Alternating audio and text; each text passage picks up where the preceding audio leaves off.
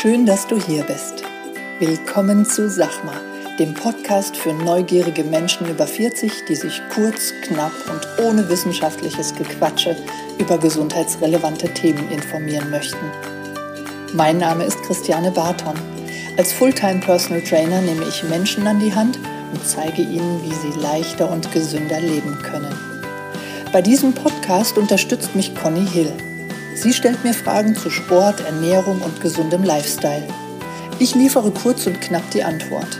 Conny passt auf, dass meine Antwort verständlich ausfällt und bohrt nach. Du hast keine Lust auf stundenlange Podcast-Folgen? Wir auch nicht. Und deshalb gibt's jetzt uns.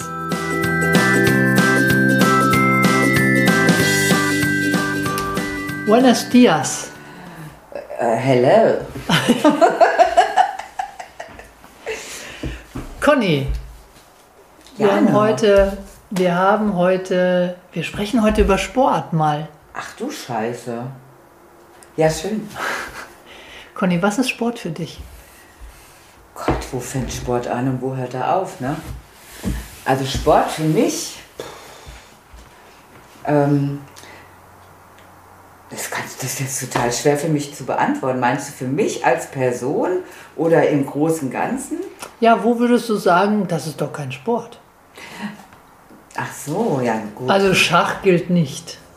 genau, Schach ist für mich, obwohl es ist Kopfsport, ne? ist ja auch Sport. Ja.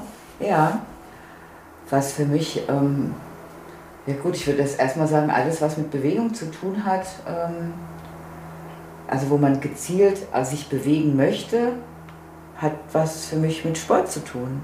Und wieso möchte man es denn überhaupt?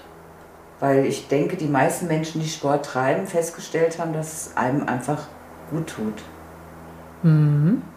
Also es darf gut tun, oder? Sagt, gut tun. Ich glaube, Sport ist wichtig, wenn man einen anstrengenden Job hat oder äh, sehr gestresst ist. Also Warum Sport ist es kann- dann gut? kann den Kopf frei machen. Also bei mir ist es so. Ja. Mich macht, wenn ich Sport treibe und danach unter der Dusche stehe, muss ich wirklich sagen, bin ich glücklich, egal was vorher war. Und wenn es vielleicht nur ein kurzer Moment ist, aber es macht mich glücklich, Ja. Also Hormonausschüttung ist ein Thema bei dir? ist ein Thema, ja. Mhm. Ich weiß auch, dass man so diesen inneren Schweinehund, dass viele den nicht überwinden können, aber manchmal hat man auch so, wenn man einen anstrengenden Tag hat, oh nee, ich wollte heute Abend noch Sport machen. Ja. Und wenn man das dann schafft, und dann ist man einfach wieder voller Energie. Also mir geht es so. Mhm. Ja, ich glaube, das geht auch vielen anderen so. Wir verbrauchen ja eigentlich Energie, um unsere Leistung zu steigern. Ja. Also, ob wir ein bisschen dickeren Bizeps haben, ähm, um die Treppe vielleicht leichter hochzugehen. Im Grunde genommen ist es das, wir verbrauchen Energie, um unsere Leistung zu steigern. Aber wie viele Menschen machen Sport und gehen mit einem Minus aus dieser Session raus? Weißt du, was ich meine? Mhm. Ja gut, ich sehe ja manchmal Leute, die zum Beispiel mit den Stöcken walken. Mhm. Dann denke ich mir, das bringt doch gar nichts. Falsche Stockhaltung, die Stöcke schlagen nur so leicht, so klack, klack, klack, so. Also, dann meine ich das, aber das stimmt nicht, dann revidiere ich meine Meinung, weil ich sage, ja, wenigstens bewegen sie sich. Weißt du? Richtig, sie sind Genau. nicht am, am Kaffeetisch und essen Genau, Erdbeertorte. und darum finde ich es wieder gut. Oder die vielen Fahrradfahrer jetzt. Und ich weiß, dass viele Stress haben mit den vielen Radfahrern und vielen E-Bike-Fahrern und, und auch manche diese Leute belächeln. Aber letztendlich bewegen sich die Menschen. Ob, also die Beine werden ja trotzdem bewegt. Also ist ja nicht so, du sitzt ja nicht auf einem E-Bike wie im Mofa. Ja, Du musst ja, du musst ja schon treten, um eine. Unterstützung zu kriegen. und ab 25 fällt die Unterstützung wieder Eben, weg. und ich fahre immer so schnell, dass ich immer schneller bin. Deswegen ist es für mich Sport, auch Ja, mit meinem. E-Bike unterwegs zu sein. Ja, also ich glaube, dass jeder, der jemals auf dem E-Bike saß, länger als eine Stunde, dass er das unterschreiben kann. Mhm. Ja, ich glaube, dass da immer noch eine große, äh, große Vorurteile existieren, aber ja, das stimmt. Ähm, ich bin jetzt mit meiner Frage so eher bei den Menschen, die wirklich mehr, mehr Energie verbrauchen, als sie haben. Ja, also ich sage dir mal ein Beispiel von 40.000 Marathonläufern ist immer einer dabei, der stirbt. Ist krass, gell? Immer. Neulich auch wieder, habe ich gelesen. Im Marathon. Mhm. Und das zwischen 20 und, Und 50, 30, oder? zwischen 20 und 30 Jahren ist die Gefahr, dass, dass man zu viel und zu intensiven Sport macht, dreimal höher. Okay. Ich dachte beim Marathon wären das überwiegend, ähm, Entschuldigung, ihr lieben Zuhörer. Passiert, also ich habe viele Bekannte, was war so eine Zeit lang so ein Ding, da hat man das Gefühl, wenn die so an die 50 rankommen, dann muss noch mal ein Marathon gelaufen werden. Ja, Und haben vorher eigentlich keinen Sport gemacht. ja. Weil jeder Und- denkt, äh, Ja. das kann ich. Ja. Ja, ähm, da brauche ich nur ein paar, ein paar Schuhe und schon kann ich laufen. Ja, und dann, ja, die meisten, die beim Marathon laufen, sind zwischen 40 und 50 und ähm, davon natürlich dann auch von den 40.000 ist einer dabei, der stirbt. Ja. ja weil er einfach es übertrieben hat. Ja. Ja. Ich habe auch neulich eine Frau getroffen ähm, bei uns, die hat, auch einen, die hat auch einen Hund und dann kommt man halt ins Sprechen am Spaziergang. Und die hat mir erzählt, sie ist neulich von, von null auf, also von jetzt auf gleich einen Marathon gelaufen. Sie kann das.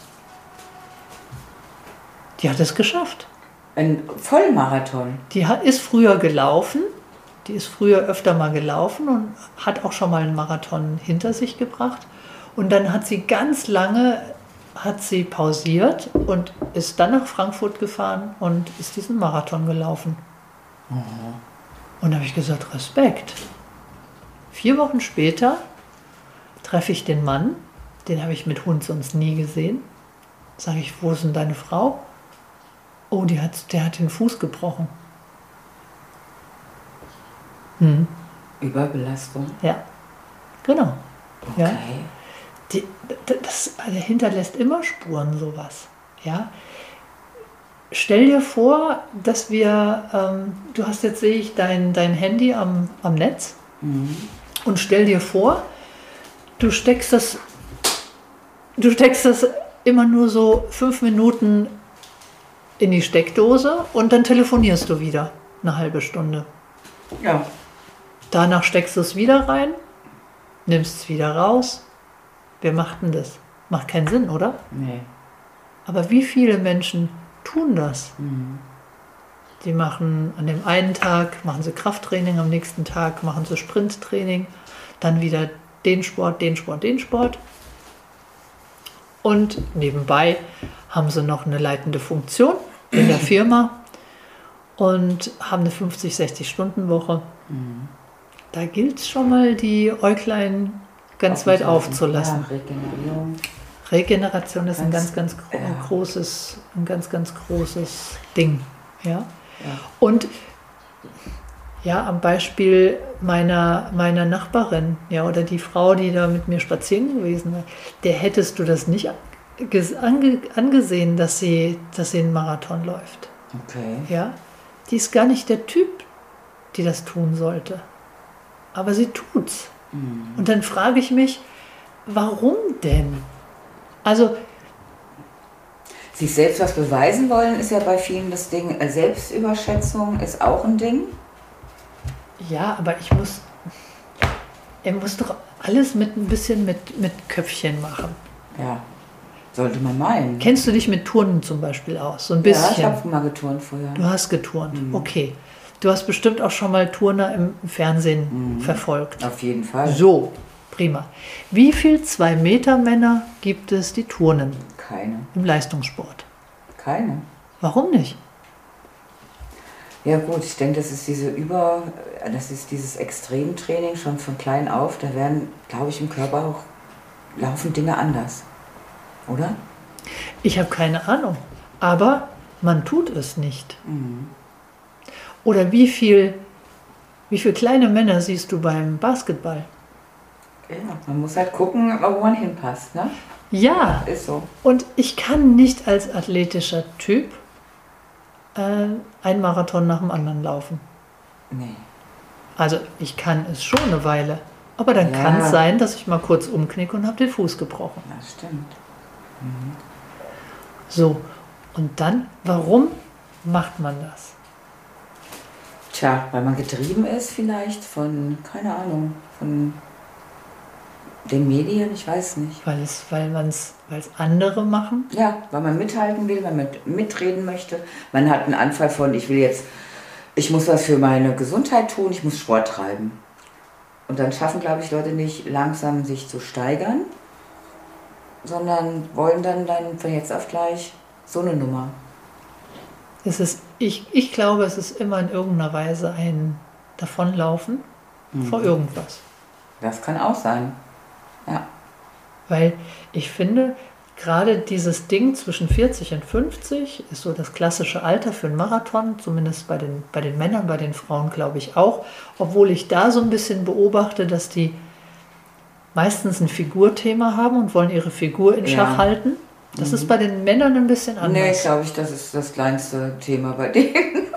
Aber wenn ich mir vorstelle, dass der Mann, der klassische Mann, den ich jetzt im Kopf habe, zwischen 40 und 50 an der, ja, schon auf dem höchsten Level seiner beruflichen Karriere ist und viele, viele Stunden in der Woche arbeitet, du kennst da, glaube ich, auch jemanden, dass der dann auch noch ein Marathontraining macht. Ja. Ja, finde ich fast schon kopflos. Ja. Und da bin ich, da struggle ich so ein bisschen mit mir, was ich den Menschen damit auf den Weg gebe. Weil das ist ja auch ein, auch ein Traum. Ja? Nein, Sport auf der einen Seite finde ich das mega, ne? wie du sagst, ist ein Traum. Aber ich glaube, man muss dann irgendwas reduzieren und versuchen, gesund dieses Training auch in, in seinen Alltag einzupacken. die Trainingssteuerung. Ne? Ja. Dass du nicht, ähm, ja, aber es ist ja oft nicht leicht zu sagen, oh, ich gehe dann halt zweimal die Woche um vier nach Hause, wenn man normalerweise bis 18 Uhr mindestens im Büro ist oder so. Muss man halt, Ja, da gehen die manchmal nur um 20 Uhr noch auf die Genau. Laufstrecke. Ja, können dann nicht schlafen, gehen dann lieber vor den Fernseh, um Mhm. sich noch ein bisschen runterzuholen. Ja, also ich meine, Ja, das ja. ist ja wieder das blaue Licht. Das heißt, dann, dadurch wird der Schlaf auch schlechter.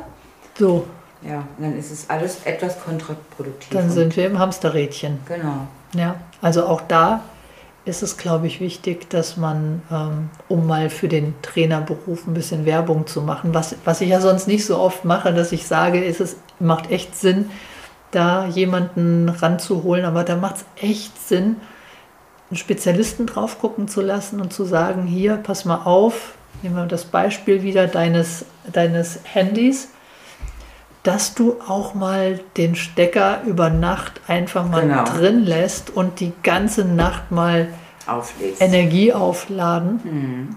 damit du am nächsten Tag wieder auf die Strecke kannst. Ob es jetzt die berufliche Strecke ist oder die Joggingstrecke. Ja. Gut. Hm. Mhm. Lassen wir das so stehen. So lassen wir stehen. Das ist ein sehr gutes Wort zum Ende, finde ich. Okay. Gut, dann vielen Dank an die Zuhörer für euer Zuhören und für eure Fragen. Wir erinnern wieder mal an die QA, ja, die Question and Answers, dass wir auch gerne Fragen entgegennehmen, die unsere Podcast-Folgen betreffen, wenn wir da irgendwie an manchen Stellen vielleicht noch mehr an Informationen geben dürfen, dann gerne über den Kanal. Ähm, eine E-Mail schicken, info at personal-trainer-gießen, gießen mit ss.de. Also macht's gut. Tschüss. Tschüss.